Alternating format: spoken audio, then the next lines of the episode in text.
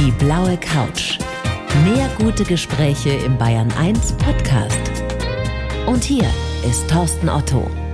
Margarete Honisch, ich freue mich sehr. Herzlich willkommen auf der blauen Couch. Ja, vielen Dank für die Einladung. Margarete, wenn ich vor sieben Jahren gesagt hätte, lassen Sie uns über Geld reden, was hätten Sie geantwortet? Oh, bitte nicht. über alles andere. also damals war das überhaupt noch nicht Ihr Thema? Ganz Nein. ehrlich, soll ich das glauben? Sie haben ja schon Geld verdient. Sie haben sich damals nicht mit der Kohle beschäftigt, die Sie verdient haben? Überhaupt nicht. Also ich war sehr fleißig darin, Geld zu verdienen und habe immer geschaut, wie kann ich denn jetzt irgendwie noch einen Nebenjob machen oder einen 450-Euro-Job nebenbei oder so. Aber ich war auch vor allem fleißig darin, das Geld auch wieder auszugeben. Und ich habe nichts gespart, gar nichts. Jetzt reden wir über Geld. Das ist ja sowieso etwas, habe ich in der Vorbereitung jetzt auch nochmal festgestellt, was in Deutschland ich will nicht sagen verpönt ist, aber was man ungern macht. Ja. Mhm. Warum ist das so in diesem großartigen Land, dass wir weniger als in anderen Ländern über Geld reden? Ich glaube, das hat viele verschiedene Gründe. Ich persönlich finde es sehr schade. Ich glaube, zum einen vielleicht diejenigen, die vielleicht mehr verdienen oder denken, sie verdienen mehr als die Freunde, haben vielleicht Angst vor Neid. Diejenigen, die weniger verdienen oder weniger haben, haben Angst davor, dann vielleicht, weiß ich nicht, schlecht dazustehen oder so. Ich glaube, das sind zwei Gründe. Und dann aber vor allem die ganzen Vorurteile, die man hat, diese ganzen Glaubenssätze. Geld verdirbt den Charakter, Geld allein macht nicht glücklich. Also letztendlich ist ja Geld etwas, was in unserem Alltag uns ständig begleitet und trotzdem möchte am liebsten niemand darüber sprechen. Aber jeder oder fast jeder zumindest will es haben. Gibt es da nochmal einen Unterschied? Sie beschäftigen sich ja viel damit zwischen Männern und Frauen. Also reden Frauen noch weniger oder noch ungerner über Geld? Aus meiner Erfahrung ja beziehungsweise anders vielleicht. Also Männer, die geben sich vielleicht auch mal so Investitionstipps oder erzählen, was sie jetzt an der Börse verdient haben oder so. Die posen. Ja. Genau. Wenn es denn einen Grund gibt. Wenn es ihn gibt. Wenn sie verloren haben, dann wird das natürlich schon verschwiegen. Darüber spricht ja, spricht man noch, noch ungern. Aber aus meiner Erfahrung sprechen Frauen tatsächlich sehr ungern über Geld und befassen sich auch sehr ungern mit dem Thema, was natürlich später extreme Folgen haben kann. Wieso ist es denn bei Ihnen überhaupt so gewesen, dass Sie Geld nicht interessiert hat? Weil, kann man das so pauschal sagen, immer so ein bisschen was da war auch? Ja, ich denke auch, also ich habe gar nicht so weit gedacht, um ehrlich zu sein. Ich wusste, ich muss halt schauen oder ich wollte mal schauen, dass ich eben genug Geld habe, dass ich was Schönes unternehmen kann, dass ich mir mal was Schönes kaufen kann. Und hab Sie haben damals in einer Agentur gearbeitet vor? Genau, sieben, also das ist jetzt ungefähr zehn Jahre her. Da habe ich in einer Agentur angefangen zu arbeiten und noch davor in der Ausbildung hatte ich immer nebenbei eigentlich was gemacht, mir was dazu verdient. Also da habe ich schon immer geschaut, dass ich genug Geld habe aber ich habe nichts davon gespart. Also so weit habe ich tatsächlich dann gar nicht gedacht. Und irgendwann kam dann das schlechte Gewissen, so ungefähr mit Ende 20, als dann alle um mich herum anfingen, von Bausparverträgen zu erzählen und Lebensversicherungen. Und dann kam die erste Freundin, die gesagt hat, ja, wir bauen jetzt. Und ich habe Panik bekommen und mir gedacht, oh Gott, so weit bin ich noch gar nicht. Ich hätte nicht mal was dafür. Kein Startkapital Ehrlich? oder irgendwas. Das hat Ihnen da schon Sorgen gemacht mit Mitte, Ende 20. Ich meine, ich, wenn ich mich an die Zeit erinnere, bei uns gab es auch schon Leute, die mit 25 schon an die Rente gedacht haben. Aber die meisten, würde ich sagen, haben so dahin gelebt oder haben einfach geguckt, dass es gerade reicht. Mhm. Ist das auch typisch für Ihre Generation? So die Menschen unter 40, dass man sagt, man plant voraus, Schwer zu sagen. Ich denke schon, als bei mir war es dann tatsächlich das schlechte Gewissen. Weil ich habe ja gesehen, dass ja auch Geld reinkommt und dass ich da immer schaue, wie ich das vermehren oder nicht vermehren kann, wie ich das steigern kann. Und habe dann auch freiberuflich angefangen zu arbeiten. Also saß dann manchmal am Wochenende, weiß nicht, an einem heißen Augusttag auch mal drin und habe irgendwelche Texte geschrieben für Kunden, aber ich habe dann alles wieder ausgegeben. Und dann habe ich mir auch gedacht, das kann es ja jetzt auch nicht sein. Also das hat mich dann irgendwann auch nicht glücklich gemacht, weil am Anfang, ich weiß noch so, der erste Job und dann hat man plötzlich das Dreifache verdient von dem, was man vorher während des Studiums hatte. Und trotzdem war am Ende das Konto bei Null. Und stattdessen hatte ich dann einen Schrank voll Klamotten, die ich nicht getragen habe, irgendwelche Taschen, die mir nicht mehr gefallen haben. Also da war ich schon wirklich ganz ja, klassisch und auch wirklich ganz, ganz schlecht eingestellt, was, was das Thema Sparen betrifft. Und ans Investieren habe ich erst gar nicht gedacht, weil da hatte ich auch ganz viele Vorurteile. Irgendwann hat sich das geändert. Wir können ja gleich auch noch über ein spezielles Erlebnis sprechen, das Sie damals hatten an einem See. Sowas wie eine Erleuchtung. Ist das nur ein Klischee, Margarete, oder ist da was dran, dass äh, immer noch viel mehr Frauen als Männer sich eben gar nicht für Finanzen interessieren. Mhm. Und warum ist das aus Ihrer Sicht so? Also gibt es tatsächlich viele Studien, die zeigen, dass prozentual Frauen und Männer gleich viel sparen am Gehalt. Aber natürlich, Frauen verdienen weniger. Das heißt, es ist dann auch äh, letztendlich unterm Strich bleibt weniger übrig im Monat, was man sparen kann. Und Frauen sparen sehr viel, sehr gut, aber machen dann nicht den nächsten Schritt, dass man investiert. Das ist so der große Unterschied tatsächlich. Und da gibt's aber auch Studien, die zeigen, wenn Frauen aber diesen einen Schritt noch weitergehen und sagen, sie lassen das Geld nicht nur auf dem Sparbuch oder auf dem Tagesgeldkonto, sondern sie investieren das wirklich in Aktien, ETFs und was auch immer, dann haben sie sogar das bessere Händchen als Ja. Männer. Weil sie nicht ganz so risikobereit sind vielleicht? Exakt, Oder nicht ganz so genau. leichtsinnig, um es so zu formulieren? Genau, genau. Also wenn man jetzt auch ein Klischee bedienen möchte, wir Frauen sind ja auch gut darin zu recherchieren. Also ich zum Beispiel, bevor ich eine Reise antrete, ich beschäftige mich lange damit, um zu schauen, wann ist der beste und günstigste Flug, wo ist das beste Hotel, wo kann man essen gehen, wo kann man shoppen gehen, was kann man erleben. Also das heißt, bevor ich überhaupt in den Flieger steige, weiß ich genau, was mich so ein bisschen erwartet, was ich will. Und Frauen sind da eben auch ganz gut, wenn es um das Thema Altersvorsorge geht oder Geldanlage, dass sie sich da auch in das Thema wirklich reinfuchsen und, und gut auswählen und dann auch dranbleiben. Also sie traden sozusagen nicht so viel. Sie kaufen und verkaufen, sondern sie entscheiden sich dann für eine Aktie, einen ETF und dann bleiben sie auch dabei. Man könnte auch sagen, sie denken nach. Ja, könnte man auch so Gegensatz zu sagen. uns, zu uns Männern, wenn sie sich denn dann irgendwann mal überhaupt damit beschäftigen. Als Sie vor mehr als sechs Jahren angefangen haben, auch an der Börse zu investieren und sich damit zu beschäftigen, was wussten Sie da am Anfang? Es gibt ja so, so Grundregeln, die man da beherzigen sollte, wenn man Experten glaubt. Also man, man sollte zum Beispiel schuldenfrei sein, man sollte mindestens, glaube ich, drei Netto-Monatsgehälter auf der hohen Kante haben. War das bei Ihnen so, als Sie an der Börse angefangen haben? Nein.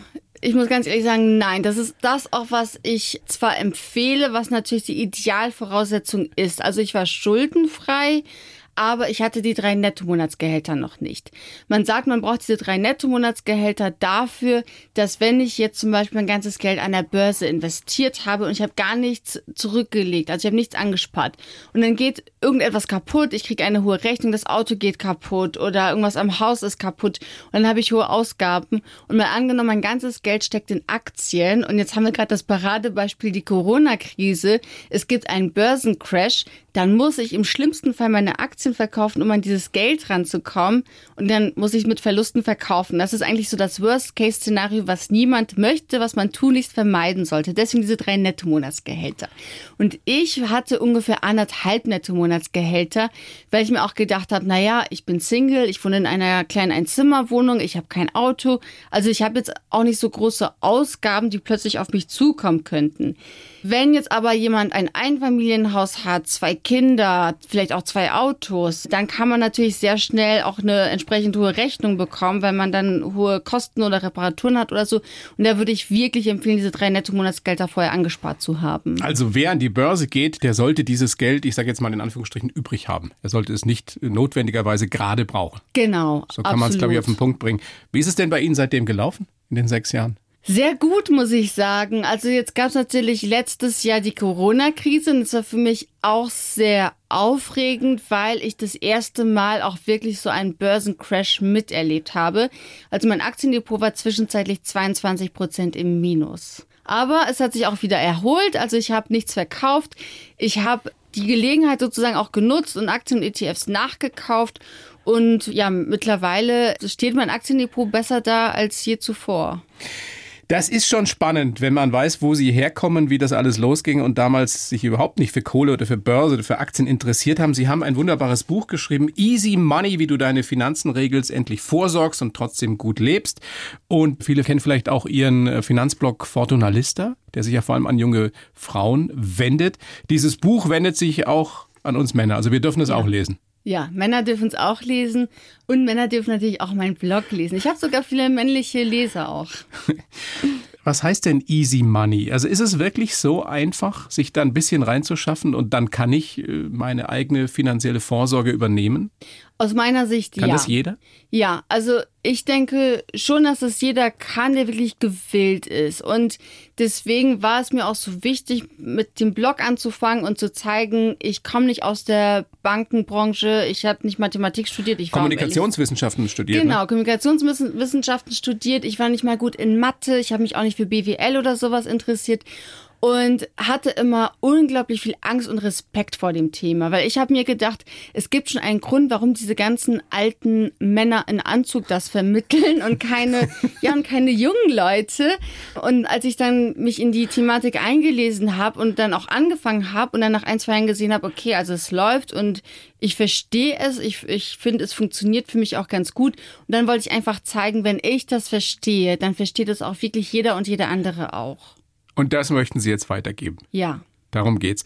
Und wie einfach oder wie schwierig das dann doch ist, das wollen wir gleich ausführlicher noch besprechen. Ich habe jetzt erstmal, Margarete, einen Lebenslauf für Sie. Mhm. Den würde ich Ihnen rüberreichen über diese Scheibe, die uns trennt in diesen seltsamen Zeiten. Sie lesen den bitte so vor und dann sprechen wir ausführlich drüber. Bitteschön, Mhm. Ihr Lieben, in zehn Zeilen. Ich heiße Margarete Honisch. Ich bin eine Finanzcheckerin. Lange habe ich mich nicht für Geld interessiert, aber eines Tages hatte ich so etwas wie eine Erleuchtung am See. Ich habe dann schnell begriffen, dass Vermögensaufbau keine Hexerei ist, habe gelernt, wie die Börse funktioniert und jetzt möchte ich mein Wissen weitergeben. Geprägt haben mich der Fleiß meiner Eltern und meine jugendlichen Erfahrungen beim Geldverdienen. Ich möchte vor allem Frauen motivieren, sich für Geldanlagen zu interessieren. Selbstständigkeit ist ganz wichtig, damit wir im Alter Prosecco trinken können, statt Pfandflaschen zu sammeln. Was sagen Sie? Können Sie so unterschreiben? Ähm, ja, also das kann ich tatsächlich zum größten Teil unterschreiben. Ich denke Selbstständigkeit und vielleicht auch wirklich Eigenverantwortung. Also es muss nicht immer die Selbstständigkeit sein, aber die Eigenverantwortung, dass ich wirklich sage, egal aus welcher Situation ich komme, ich kann das jetzt einfach selbst in die Hand nehmen und versuchen, ja, vielleicht mein Leben zum Besseren zu kehren oder in eine bessere Richtung zu lenken. Am Schluss, das ist so ein bisschen überspitzt. Ich weiß gar nicht, ist das ein Zitat von Ihnen? Im Alter Prosecco lieber trinken als Pfandflaschen sammeln. Aber da ist ja was dran. Altersarmut ist vor allem bei Frauen wesentlich weiter verbreitet als bei uns Männern. Richtig, genau. Und das Beispiel ist tatsächlich eins von mir, was ich immer wieder in meinen äh, Webinaren zum Beispiel auch verwende, weil da erzähle ich immer so ein bisschen davon, wie ich meine Rente mal vorgestellt habe. Halt eben, dass ich im Garten sitze mit meinen Freundinnen und Prosecco trinke und, und wir uns einfach unterhalten und keine Sorgen machen müssen. Was für ein Klischee. Aber Die Mädels, die im Garten sitzen und Prosecco trinken. Also das ist meine Idealvorstellung von der Rente. Ich erwarte gar nicht so viel, aber Und für einen Mann ist da auch Platz oder ist der dann schon weg? Der dann schon Der unter kann der halt Erde. mit seinen Kumpels irgendwo in die Kneipe gehen. Also so, das, es muss auch nicht jeder Tag mit Prosecco begehen. Ein anderer kann ja auch Hauptsache hört damit auf, ne? ja.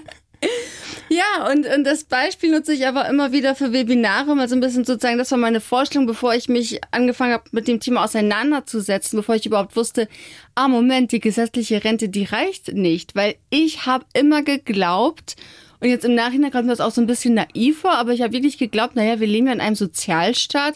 Wenn ich jetzt arbeiten gehe und in die Rentenkasse einzahle und einigermaßen okay verdiene, dann wird die Rente ja auch später reichen. Pustekuchen. Pustekuchen und wie und dann, also mich hat das dann wirklich geschockt und auch so ein bisschen, ich habe mir dann gedacht, okay, jetzt musst du aber wirklich rein, jetzt musst du was tun, weil ich eben auch keine Lebensversicherung hatte, keinen Bausparvertrag, im Nachhinein betrachtet zum Glück. Aber ja, und deswegen, was man natürlich auch in München immer wieder sieht, in so einer reichen Stadt, sind tatsächlich alte Menschen, die Pfandflaschen sammeln müssen. Und ich glaube, das ist etwas, was sich niemand wünscht für sein Alter. Jetzt ist es längst nicht überall, Gott sei Dank, längst nicht überall in Bayern so teuer wie in München oder in anderen Großstädten, Regensburg, Nürnberg, Würzburg. Das ist schon klar, aber trotzdem ist es fast überall so, und das ist auch meine Wahrnehmung da, wo ich lebe, ja, und das ist eine relativ wohlhabende Gegend, dass viele Frauen, top ausgebildete Frauen, sich letztendlich dann einfach doch finanziell auf ihre Männer verlassen. Warum? Erklären Sie mir mal, Margarete, warum ist das so? Junge, top ausgebildete oder auch nicht mehr ganz so junge Frauen, die sagen, ja, der versorgt mich schon. Ich verstehe es nicht. Um ehrlich zu sein, ich auch nicht und ich wüsste es auch gerne. Ich kenne die Studien dazu, ich kenne die Zahlen dazu und ich finde es sehr alarmierend und schockierend tatsächlich, weil beispielsweise es gibt eine Studie mitten im Leben vom Bundesfamilienministerium, die ist jetzt schon fünf Jahre alt, aber ähm, die, die, die Zahlen darin, die, die schocken mich immer wieder. Beispielsweise, also es bezieht sich auf Frauen zwischen 30 und 50 Jahren und da steht beispielsweise, dass 39 Prozent der Frauen aus dieser Altersgruppe gar nicht Vollzeit arbeiten und 19 Prozent gar nicht arbeiten, also kein eigenes Einkommen haben. Und ja, die gesetzliche Rente allein funktioniert ja damit, dass ich eben arbeiten gehe, dass ich in die Rentenkasse einzahle, damit ich später meine Rente daraus beziehen kann.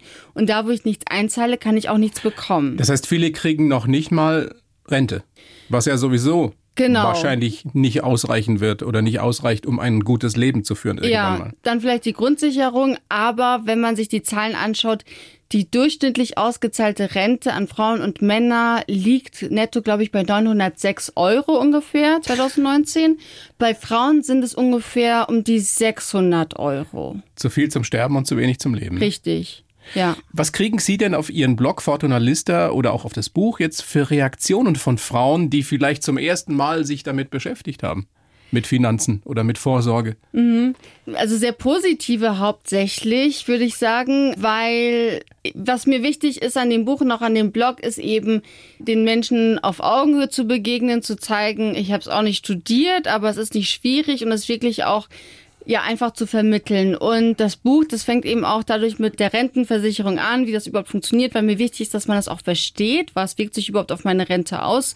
Und dann aber eben auch zu zeigen, wie kann man investieren. Und die Zuschriften, die ich bekomme, da schreiben viele Frauen, dass sie es eben geschafft haben, damit auch tatsächlich dann den ersten ETF zu kaufen oder zu besparen und wirklich auch ihr Geld zu sparen, zu investieren. Und ja, das freut mich natürlich. So, Stichwort ETFs hat fast jeder schon mal, der ein eigenes Konto hat, schon mal gehört. Können Sie als Finanzcheckerin, Margarete, in zwei Sätzen erklären, was ist ein ETF oder was sind ETFs? Mhm. Also ein ETF ist ein Aktienfonds, der aber nicht aktiv von einem Fondsmanager gemanagt wird. Also da ist niemand, der aussucht, welche Aktien reinkommen und welche nicht, sondern der bildet einen Index nach wie den DAX, wo die 30 größten Unternehmen drin sind. Und der Vorteil ist, dass ich da eben mit einem Kauf, in dem Fall 30 verschiedene Aktien habe. Das heißt, ich senke mein Risiko, weil ich nicht alles auf ein Unternehmen setze und ja, ich, ich muss vorher nicht so viel recherchieren, mich damit auseinandersetzen. Ist das Unternehmen jetzt gut? Ist es riskant darin zu investieren? Es ist wie ein großer Topf mit vielen verschiedenen Unternehmen. Und das kann ich auch mit relativ wenig Geld im Monat schon machen? Genau, das kann ich grundsätzlich ab 25 Euro im Monat machen bei den meisten, dass ich da wirklich monatlich diese 25 Euro nehme und investiere. 25 Euro im Monat reichen aus, um da reinzugehen. Reichen aus, um da reinzugehen. Ob das jetzt ausreicht, um damit natürlich später auch die Rente zu finanzieren, ist eine andere Frage. Aber es reicht auf jeden Fall, um zu starten. Ist es denn in, in der Realität, wir haben es am Anfang schon versucht anzureißen, so, dass Männer eine andere Nachhilfe auch nötig haben, was Finanzen betrifft? Weil da brauche ich mir nur an die eigene Nase fassen. Es kennt sich auch nicht jeder Mann mit Finanzen wirklich gut aus. Mhm. Also wir haben schon gesagt, Männer investieren anders, sind vielleicht ein bisschen leichtsinniger, risikobereiter. Was müssen wir lernen? Also ich kann nur aus meiner Erfahrung sprechen. Das eine ist, dass, dass die meisten Männer tatsächlich eher in Einzelaktien investieren, halt versuchen, die nächste Tesla-Aktie oder ja, Google oder zocken. Amazon zu finden. Genau. Und bei Investments in Einzelaktien kann es natürlich passieren. Beispielsweise hätte ich jetzt mein ganzes Geld in Wirecard investiert, hätte ich nichts mehr davon. Das heißt, man weiß natürlich nie, wie entwickelt sich ein Aktienkurs. Und dadurch, dass ich eben dann ETFs wähle, ist es gar nicht so schlimm, wenn ein Unternehmen dann wirklich im ETF auch insolvent geht und die Aktie dann auch gegen Null steht oder fährt. Weil da eben 30 Unternehmen. Genau, dann habe ich viele andere, die das Ganze auffangen können. Das ist so der Vorteil. Und das andere zum Thema, ja, was, was können Männer lernen? Was ich tatsächlich auch schon mal erlebt habe auf Veranstaltungen, ist, dass Männer zu mir kamen und gesagt haben, was kann ich denn jetzt tun, damit sich meine Frau oder meine Freundin für das Thema interessiert? Weil natürlich auch, man darf nicht vergessen, dass ansonsten in Beziehung diese Verantwortung auf einer Schulter halt lastet. Wie ist das denn bei euch zu Hause? Sie haben vorhin erzählt, äh, Sie sind mit Ihrem Freund zusammengezogen. Mhm. Wer ist da der Finanzminister, Finanzministerin? bei uns ist es so, dass wir tatsächlich relativ gleich verdienen und somit auch uns alles teilen teilen an Kosten. Wir haben beide unsere getrennten Aktiendepots. Wir kümmern uns beide separat um unsere Investitionen. Habt ihr ein gemeinsames Konto? Wir haben kein gemeinsames Konto, aber ich würde es dringend empfehlen, bei all denen, wo, sage ich jetzt mal, die Einkommensverhältnisse ungleichmäßig sind, würde ich auf jeden Fall ein gemeinsames Konto empfehlen und vielleicht auch als kleiner Tipp, wie sowas funktionieren kann. Also es gibt so ein Drei-Konten-Modell. Wenn jetzt wirklich ganz klassisch die Frau sagt, sie bleibt zu Hause, sie kümmert sich um die Kinder, hat vielleicht einen 450-Euro-Job oder eine Teilzeitstelle, dann ist da natürlich, was viele vergessen, ganz, ganz viel unbezahlte Arbeit, die dahinter steckt. Der Mann geht in der Zeit arbeiten, baut seine Karriere auf, zahlt vielleicht in die Betriebsrente ein, in seine gesetzliche Rentenversicherung und hat auch mehr Geld natürlich. Und damit man dieses Ungleichgewicht und diese unbezahlte Arbeit auch entlohnt, kann man das so machen, dass zum Beispiel beide Gehälter auf ein gemeinsames Konto fließen, von da alle gemeinsamen Ausgaben bezahlt werden, also Miete, Auto, Lebensmittel und so weiter. Und das, was übrig bleibt, geht dann wieder getrennt auf beide Konten. 50 Prozent auf das Konto der Frau, 50 Prozent auf das Konto des Mannes und die können dann damit machen, was sie wollen. Also ausgeben, sparen, investieren. Da bin ich jetzt sehr gespannt oder wäre ich jetzt sehr gespannt, was äh, die Männer, die uns gerade lauschen, hier auf der blauen Couch dazu sagen. Naja, die aber sofort sagen, da bin ich doch dabei. Ja, ich meine, ich glaube, das ist echt ein Problem nach wie vor, dass diese, diese Arbeit, die Sie angesprochen haben, Haushalt, Kinder, alles, Mhm. was dazugehört, dass das ja nicht, nicht wirklich beziffert ist. Ja. Und dass viele Männer nach wie vor der Ansicht sind, naja, aber ich gehe doch arbeiten in die Firma. Das Ja. ist doch viel mehr wert.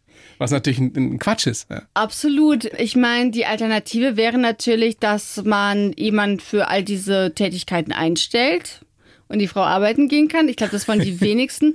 Und natürlich, ich verstehe das ja auch, wenn man, egal ob jetzt als Frau oder Mann sagt, man möchte auch die Zeit mit den Kindern verbringen. Aber man darf nicht vergessen, es ist einfach anstrengend, es ist Arbeit und die muss auch am Ende des Tages bezahlt werden. Ich, ich weiß das jetzt. Ich wollte nicht sagen seit kurzem, aber seit ich so als Hilfslehrer manchmal tätig sein darf in diesen Homeschooling-Zeiten, es ist harte Arbeit manchmal. Ja, Manchmal ist es auch ein großer ich. Spaß, aber insgesamt natürlich ist das Arbeit. Es macht Spaß, Ihnen zuzuhören, Margarete, weil da jemand sich wirklich auskennt und, und weil er das trotzdem sehr, sehr, sehr positiv auch alles verkauft. Wir wollen mal gucken, wie Sie so geworden sind, wie Sie heute sind. Sie sind geboren am 1. März 85 Mhm. in Ossi, heißt es Osiemek? Oshimek, Oshimek, Oshimek, in Oshimek, Oshimek in Polen. Die Eltern sind 89 nach Deutschland gekommen. Da waren sie vier Jahre alt. Mhm. Haben Sie irgendwelche Erinnerungen daran an die Zeit?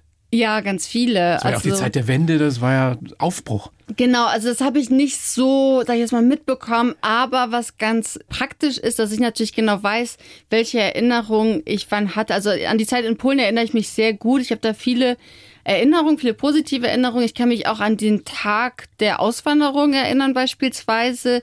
Obwohl mir das in dem Moment wahrscheinlich gar nicht so klar war, was da passiert. Aber irgendwie ist die Erinnerung dann trotzdem da. Was erinnern Sie da? Was ist da passiert? Ich erinnere mich, wie, äh, also dazu muss ich sagen, dass wir in einem kleinen Dorf gelebt haben, wo wirklich sich jeder auch kannte. Meine Großeltern wohnten in der gleichen Straße. Mein Sandgastenfreund wohnte in der gleichen Straße und ich kann mich daran erinnern, wie wir im Auto saßen und meine Mutter und meine Schwester haben geweint und die ganze Straße. Die große Schwester. Genau, meine Schwester ist sechs Jahre älter, also sie war damals zehn. Und die ganzen Menschen standen halt in der Straße und haben gewunken und alle geweint. Und dann habe ich meine Schwester gefragt, ja, wieso weint ihr denn? Wieso weinen denn alle? Und dann hat sie gesagt, weil wir nicht wissen, ob wir Oma und Opa jemals wiedersehen. und das war natürlich so. Äh. Und dann musste ich auch weinen, natürlich. Das war mir vorher auch nicht so bewusst. Wie waren denn dann so die ersten Jahre in Deutschland? Konnten Sie Deutsch nähen? Also der Ort, wo ich geboren wurde, das ist Oberschlesien. Das heißt, dass meine Omas beide, sowohl mütterlicher als auch als väterlicherseits, zur Geburt Deutsche waren und dann halt eben Polen geworden sind nach dem Krieg. Das heißt, meine Omas sprechen beide Deutsch. Und die Sprache, die dort gesprochen wird, ist eine Mischung aus Polnisch und Deutsch, muss man dazu sagen. Deswegen war es nicht ganz so Fast fern. jeder schon mal gehört in einem Film oder in einer Dokumentation. Ne? Genau, Ja. genau. Und mittlerweile ist das Deutsch sogar bilingual. Also es wird auch offiziell Deutsch und, und Polnisch gesprochen, habe ich neulich gesehen. Und meine Mutter hat auch vorher noch einen Deutschkurs gemacht, um sich vorzubereiten. Kinder lernen schnell, sie haben sich wahrscheinlich schnell akklimatisiert, eingelebt. Ja. Wurden sie irgendwie gehänselt, irgendwelche Erfahrungen mit Diskriminierung gemacht, weil sie aus Polen waren? Naja, also es war ja, waren ja so die 90er dann. Also es war die Zeit, wo so Themen wie Polen klauen Autos und so weiter schon, da schon gab's diese ganzen, Hochkonjunktur ganze hatten. schlechten Polenwitze gab's Genau, damals. Ja. genau. Ja, also ich sag mal so, ich stand da schon drüber. Ich kann mich aber auch so an Szenen erinnern, zum Beispiel, also ich war wirklich so ein, eigentlich war ich so ein kleiner Junge. Ich wollte auch früher irgendwie ein Junge sein und meine Eltern haben auch gedacht, ich würde ein Junge werden. Und ich hatte immer weite Hosen an, immer meine Hände in den Hosentaschen, wenn wir irgendwo waren. Und ich kann mich auch daran erinnern, wenn wir im Supermarkt waren, dann haben meine Eltern zum Beispiel immer gesagt, Margarete, nimm die Hände aus den Hosentaschen, sonst denken die Leute, du hättest was geklaut. Heute, also, heute kann man drüber lachen. Aber also ich stelle mir das nicht so lustig vor als kleines Mädchen. Haben Sie sich geprügelt? Haben Sie sich das gefallen lassen, wenn da jemand Sie gehänselt hat? Nein, dafür war ich viel zu schüchtern. Dafür war ich viel zu schüchtern. Es waren auch nicht Hänseleien, es waren halt so diese blöden Sprüche. Also man wurde von der einen Seite an den Haaren gezogen, von der anderen Seite gab es irgendwelche Witze mit deutschen Autos, die geklaut wurden. Also es ist an mir auch, muss ich ganz ehrlich sagen, so ein bisschen abgeprallt, weil ich da auch gut integriert war. Also ich hatte auch einen guten, großen Freundeskreis. Also von daher war das für mich jetzt nicht so traumatisch vielleicht. Wie würde man heute neudeutsch sagen, resilient? Also die Fähigkeit, sich eben das nicht zu nah an sich ranzulassen oder das zumindest eben sich nicht dadurch traumatisieren zu lassen. Ja, mir fällt gerade nur Teflon ein. Teflon. als Bild. Ähm, ja, es ist halt an mir abgeprallt. Also ich weiß, ich habe mir gedacht, ich, ich stand da einfach drüber und ich habe das nicht an mich rankommen lassen. Also, aber, ich glaube, das liegt auch tatsächlich darin, dass ich eben, wie gesagt, auch gut integriert war, einen guten Freundeskreis hatte. Also und das dann mir gedacht habe, okay, das sind jetzt irgendwelche dummen Sprüche von Leuten, die mir jetzt auch nicht nahestehen, die ich Trotzdem kenne. wissen Sie, was Diskriminierung bedeutet. Ja, definitiv. Sie haben dann, weil Sie eben schon damals ein sehr schlaues Mädchen waren, äh, Schule gut gemacht, Abitur gemacht, studiert, äh, Kommunikationswissenschaften in, in Leipzig, glaube ich. Gell? genau. Auch eine Zeit lang mal Studentenradio gemacht. Ja. Und Sie waren schon damals sehr spontan. Es gibt eine Geschichte, da haben Sie eine Zeit lang einen autistischen Jungen betreut, eine Ferienbetreuung übernommen. Wie kam das denn? Ich meine, das ist super spannend, aber das ist ja auch noch nicht gerade naheliegend. Nee, da weiß ich auch nicht, was mich geritten hat. Also es war so, dass ich gerade in den Endzügen meiner Abschlussarbeit war und eigentlich mich darauf konzentrieren müsste. Und ich habe dann im schwarzen Brett irgendwo im Internet gelesen, dass es eben diese Autismusambulanz gibt, dass es die eine Ferienfahrt planen mit 12, 15 Kindern und Jugendlichen und eine 1 zu 1 Betreuung haben und dass eben von diesem einen Jungen die Betreuerin kurzfristig abgesprungen ist. Wie alt war der? Zehn, elf, Elf. elf. Und dann habe ich das gelesen und hat mir das irgendwie keine Ruhe gelassen. Dann habe ich mir gedacht, ach, jetzt melde ich mich da mal und schreibe mal kurz eine Mail. Und dann war ich zwei Tage später, saß ich dann auch dort und hatte ein Vorgespräch. Dazu muss ich sagen, ich habe davor überhaupt keine Berührungspunkte mit autistischen Menschen gehabt. Ich wusste nicht so richtig, was auf mich zukommt. Hab dann einen Tag später den Jungen kennengelernt und die Mutter. Und ja, also zwischen die Annonce lesen und dann im Bus sitzen, ist, glaube ich, keine Woche vergangen. Beschreiben Sie doch mal, was Sie da über sich und über das Leben an sich und über Menschen gelernt haben in dieser Zeit. Das ist ja wirklich schwierig, einen Zugang zu einem Autisten zu finden. Was habe ich gelernt? Also zum einen, es war eine sehr schöne Erfahrung. Ich habe mit dem Jungen danach auch Kontakt gehabt, mich mit ihm getroffen, mal Eis essen gegangen oder so. Und ich muss dazu sagen, ich habe in meinem Leben nicht so viele Berührungspunkte zu autistischen Menschen gehabt oder zu behinderten Menschen gehabt und ehrlicherweise vielleicht auch immer so ein bisschen Mitleid gehabt. Und dieses Mitleid habe ich nicht mehr, weil ich einfach gesehen habe, dass es Menschen sind, denen man auf Augenhöhe begegnen muss und kann und dass die alles verstehen und alles machen können, halt vielleicht ein bisschen anders. Vielleicht können wir das nochmal erklären. Autismus, wenn man das jetzt ganz laienhaft formuliert, ist, sind Menschen, Autisten sind Menschen, die unter einer Reizüberflutung leiden, für die alles unfassbar anstrengend ist, weil alles auf sie einströmt, wie wenn wir jetzt mit 120 Dezibel die ganze Zeit beschallt würden. Ja. Kann man das so beschreiben? Zumindest grob? Ja, also ich muss dazu sagen, ich bin wirklich nach wie vor kein Profi und keine Expertin, aber was ich da erlebt habe, es waren eben, ich schätze so 15 Kinder und Jugendliche, dass sich diese Ausprägung ganz unterschiedlich entwickeln kann. Also zum Beispiel der Junge, den ich betreut habe, mit dem konnte ich auch sprechen. Aber es gab auch Kinder oder Jugendliche, die haben auch nicht gesprochen. Also es war auch schwierig, so an die ranzukommen. Man hat dann nach ein paar Tagen trotzdem geschafft, sage ich mal, eine Beziehung aufzubauen. Also wir hatten diese 1 zu 1 Betreuung, aber es war schon sehr anstrengend. Also manchmal musste man sich dann doch kurz hinlegen, Viertelstunde ausruhen und dann hat man auf ein anderes Kind oder einen anderen Jugendlichen aufgepasst. Und es war schon sehr intensiv, aber man hat einfach, ja, die Menschen einfach wirklich auch kennengelernt und, und gesehen, die Form, die Ausprägung, die es gibt. Also ich fand, das war eine sehr wichtige Erfahrung auf jeden Fall. Und es war ja auch noch in der Zeit, in der Sie sich nicht für Geld interessiert haben und Ja. nicht für Finanzen. Richtig. So, dann haben Sie Bachelor gemacht oder Diplom gemacht, Kommunikationswissenschaften, Bachelor, gemacht, äh, dann bei einer Kommunikationsagentur angefangen und irgendwann in diesem Dreh rum, so ein paar Jahre danach, muss dann der Punkt gekommen sein, wo Sie erkannt haben, jetzt verdiene ich Geld, jetzt muss ich mich auch dafür interessieren. Ja. Und dann gab's dieses Erlebnis am See, diese Erleuchtung, am, am Ammersee, glaube ich, oder? Was ist denn da passiert? Ja, also ich habe mich mit einem Haufen Bücher eingedeckt und äh, ich weiß auch nicht, ob ich irgendwie so einen masochistischen Moment hatte, aber ich habe mir gedacht, jetzt nehme ich mir Finanzbücher mit. Obwohl. Sie es nicht interessiert hat. Ja, also schon so, das Grundinteresse war da oder sa- sagen wir mal so, ich wusste, es muss jetzt irgendwas passieren, irgendwas muss ich machen. Und dann habe ich eben so ein, zwei Bücher, glaube ich, waren das mitgenommen und lag da an diesem schönen Tag und um uns herum haben die Leute irgendwie ihren Aperol Spritz getrunken und ich habe da eben über ETFs das erste Mal gelesen. Haben sich gewundert, dass Sie es verstehen. habe mich total gewundert, dass ich es verstehe. Also ich habe immer wieder wirklich so aufgeschrien und aufgerufen und meinen Freund gerüttelt, der neben mir lag und dann Passagen irgendwie vorgelesen und habe mir dann gedacht, okay, also am liebsten hätte ich mich sofort in die S-Bahn wieder zurück Richtung München gesetzt am Computer und hätte das alles direkt gemacht. Aber habe dann gemerkt, okay, es ist, ich verstehe, was da steht. Aber wie erklären Sie sich diese plötzliche Begeisterung? Das wüsste ich auch gerne. Keine Erklärung bis heute. Nee, also ich glaube, ich hatte einfach immer Angst vor dem Thema. Ich hatte wirklich Respekt und ich habe mir gedacht, also man kennt es ja so diese Doppelseite aus der Tageszeitung mit den Aktienkursen, die schlägt man auf Äh? und dann wird einem ja schon schwindlig. Und ich habe gedacht, wenn ich damit jetzt anfange, irgendwie also zum einen habe ich gedacht, nochmal einen Schritt zurück. Ich brauche einen Haufen Geld, um überhaupt investieren zu können. Dann war meine Vorstellung so ein bisschen auch aus den Filmen aus den 90er Jahren, dass ich dann irgendwie einen Broker brauche, den am So Telefon... Wall Street-mäßig. Genau, und den dann immer anrufen muss und anschreien muss, jetzt alles verkaufen, schnell. Raus damit! Verkaufen! Und mich den ganzen Tag halt damit beschäftigen muss. Und ich meine, ganz ehrlich, wer will das denn? Also das will ich ja auch nicht, mich, mich den ganzen Tag mit Aktienkursen beschäftigen. Und ja, dann habe ich einfach gemerkt, ich verstehe das, es ist ganz einfach. Und ich habe gemerkt, ich muss mich nicht den ganzen Tag damit beschäftigen, ich muss mich einmal damit beschäftigen und dann geht's. Jetzt gibt's ja diese klassischen Vorurteile gegenüber Geld oder gegenüber Finanzen oder der Börse. Äh, sowas wie, äh, Geld macht doch nicht glücklich, mit, mit, mit 25 oder mit 30 an die Rente denken ist spießig. Sind Sie denn heute zufriedener, Margarete, als Sie es damals waren, als Sie sich nicht für Geld, für Finanzen interessiert haben? Also ich glaube, ich bin nicht zufriedener, aber auf jeden Fall erleichtert. Also ich habe eine sehr große Erleichterung, weil ich einfach weiß, wenn ich jetzt Geld ausgebe. Also dazu muss ich sagen, es ist ja, es gibt verschiedene Varianten. Also es gibt ja die Leute, die wirklich sehr frugalistisch sind, die alles sparen. Wie finden Sie das überhaupt? Diese Frugalisten nennt man die, ne? Genau. Die bis sie irgendwie 40 sind, praktisch gar nichts ausgeben und nur Genau, sparen, damit sie dann- aufhören können zu arbeiten. Also, ich Richtig, find, vielleicht dann auch bei den Eltern wohnen oder so in einer sehr kleinen nachvollziehen, ja.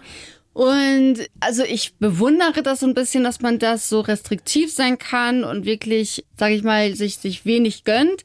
Für mich persönlich ist es keine Lebensform, weil ich gehe auch mal gern schön essen oder so. Ihnen geht's mal auch um Genuss. Ausflug. Ja, auf jeden Fall. Also deswegen auch eben der Buchtitel, wie man Trotzdem gut gut leben, leben, ja. kann. Genau, es ist mir auch wichtig, dass man eben auch aufs Heute schaut und nicht nur auf, was ist später und sich nur Sorgen macht. Aber deswegen würde ich sagen, ich bin erleichtert, vielleicht dann aber auch doch zufriedener, vielleicht haben Sie recht, weil ich eben mir diese Sorgen gerade nicht machen muss. Also wenn ich jetzt irgendwo essen gehen möchte oder mir was kaufen möchte, dann muss ich nicht lange rechnen und mir überlegen, kann ich das denn jetzt machen oder dann habe ich das Geld nicht gespart, weil im Hintergrund laufen meine Sparpläne, meine Aktienpläne und dann kann ich mir eben auch mal was gönnen. Wir wollen noch mal festhalten, Sie sind nicht von zu Hause aus gesegnet mit viel Kohle und Sie Richtig. haben auch nie jetzt wahnsinnige äh, Gehälter verdient, sondern es geht, wenn man eben ab 25 Euro monatlich da weglegt oder vielleicht auch ein bisschen mehr, dann kann man sich da schon was aufbauen. Jetzt, jetzt fragen sich sicherlich viele, speziell auch viele Frauen, die uns gerade lauschen, wie groß ist der Aufwand, um sich so auszukennen, um Finanzcheckerin zu werden? Wie fängt jemand an, der sagt, jetzt höre ich da gerade zu, der Margarete, ich will das auch? Also was ganz wichtig ist, ist tatsächlich Wissen. Also ohne dass ich ein Grundwissen, Basiswissen habe, da geht's halt einfach nicht. Es sei denn, ich sage, ich gehe zu einem Honorarberater, einem unabhängigen Berater. Die Kohle habe ich ja nicht. Also wie, wie eigne ich mir Wissen an? Wie geht das? Dann würde ich empfehlen, zum einen kann ich ja wirklich auf Internetseiten mich schlau machen. Also sei es jetzt auf Blogs, da muss man natürlich schauen, welche sind seriös, welche sind nicht seriös. Es gibt auch große Finanzportale, die vielleicht auch bekannt sind, auf denen man schauen kann. Oder eben über Bücher, die muss ich ja nicht kaufen, die kann ich mir auch in der Bücherei ausleihen. Also Können Sie da was empfehlen, außer dem Ihren? Easy Money? Wenn es um ETFs geht, dann kann ich von Get Comma das Buch empfehlen, würde ich aber tatsächlich nicht als Einstiegsliteratur empfehlen, weil da geht's wirklich schon, da wird schon sehr konkret, sehr intensiv, aber für ETFs ist es, finde ich, so die ETF-Bibel sozusagen. Ansonsten äh, bei Aktien sind die Bücher von Beate Sander sehr beliebt. Wer sie nicht kennt, das ist, äh, sie ist leider letztes Jahr verstorben. Das war eine Realschullehrerin, die mit 61, glaube ich, anfing mit 20.000 D-Mark damals zu investieren und mit 80 zweifache Millionärin wurde. Die hat mit 61 angefangen. Ja. Also es ist wirklich nie zu spät oder fast es ist nie, nie zu zu spät. spät. Nein, vor allem nicht für uns Frauen, weil wenn wir dann mit 65, 67 oder wer in meinem Alter ist, wahrscheinlich 70, wenn man Glück hat, in Rente geht. Wir Frauen leben ja auch recht lange und dann hat man vielleicht noch 20, 30, wer weiß wie viele Jahre vor sich und die muss man ja auch irgendwie finanzieren können. Aber anfangen würde ich auf jeden Fall mit Internetseiten, einem guten Buch und dann kann ich natürlich schauen, vielleicht auch mal, ob ich ein Seminar besuche oder ein Webinar mache. Es gibt viele kostenlose Angebote auch, sowohl im Netz als auch offline. Natürlich ist es oft so, dass dann, wenn ich irgendwo hingehe und zu einer Bank und, und es gibt ein Seminar, dass dann am Ende mir auch irgendwas verkauft wird oder dass, irgendein, dass ich ein Angebot bekomme. Aber ich habe diese Seminare auch besucht und ich muss dann ja auch nichts kaufen. Also das kann man sich alles mitnehmen und geht nach Hause. Es muss ja auch nicht jeder so eine Finanzcheckerin werden wie Sie, die dann bloggt und Bücher schreibt. Aber Sie hängen auch nicht jeden Tag jetzt äh, 24 Stunden im Netz und auf, auf Börsenseiten oder checken die, die Börse und lesen sämtliche Wirtschaftsteile der großen Tageszeiten oder doch? Jein. Also ich mache das aus Eigeninteresse, aber ganz wichtig, man muss es nicht. Also man muss es wirklich nicht. Ich würde sagen, man muss am Anfang eben wissen, wie kann ich jetzt mein Geld vielleicht strategisch systematisch sparen, mir meinen Notgroschen aufbauen und dann aber, wie will ich investieren? Und dann reicht auch, wenn ich mir einen ETF auswähle und dann investiere ich in den mein Geld und dann lehne ich mich zurück und wenn ich einen langen Anlagehorizont habe, sprich, ich habe diese Börsencrashs, die es gibt, wenn jetzt eine Corona-Krise kommt oder eine Finanzkrise, weil die nächste Krise kommt garantiert, dann ist es wichtig, dass ich zu diesem Zeitpunkt das Geld nicht brauche. Und wenn das so ist, dann kann ich mich ja entspannen. Aber erster Schritt, ich muss doch erstmal wissen, also man, was man verdient, weiß man ja meistens, aber was man fast immer nicht weiß, wie viel gebe ich eigentlich aus? Ja. Genau, und da kommt das gute alte Haushaltsbuch ins Spiel. Ich kenne das noch von meiner Oma, die hat alles wirklich in ein Heft geschrieben, aber es macht wirklich Sinn. Also mittlerweile gibt's ja zum Glück sowas wie Excel-Tabellen oder Apps, die man nutzen kann, je nachdem, was einem gefällt. Und wichtig ist wirklich mal, ich empfehle drei Monate wirklich aufzuschreiben, was gebe ich wofür aus. Also wirklich jede Ausgabe, sei es jetzt irgendwie das Croissant oder die Semmel beim Bäcker oder auch größere Ausgaben, damit ich einfach sehe, wofür geht mein Geld eigentlich drauf. Sehr, sehr gute Tipps von Margarete Honisch. Äh, Margarete, was ist das schönste Kompliment, das Sie je gekriegt haben, sei es nach einem Seminar, sei es äh, auf Ihren Blog oder Ihr Buch hin? Ja, das schönste Kompliment, das regelmäßig kommt, ist tatsächlich eben, dass Frauen zu mir sagen, dass sie sich vorher für das Thema nicht interessiert haben und Mut gefasst haben und es auch alles selbst in die Hand genommen haben. Das freut mich dann immer sehr, weil ich dann auch weiß, dass meine Theorie auch stimmt, dass es jeder wirklich selbst umsetzen kann. Gibt es da eine Geschichte, die Ihnen einfällt? Da gibt's verschiedene Geschichten tatsächlich. Also aus meiner Community, sage ich mal, gibt's eine Frau, die in einem eher schlecht bezahlten Job arbeitet und dann anfing, in Notgroschen anzusparen, das jetzt auch geschafft hat, nach ungefähr zwei Jahren für ihre Tochter gleichzeitig was gespart hat und jetzt in diesem Jahr mir geschrieben hat, dass sie ihren ersten ETF-Sparplan eröffnet hat.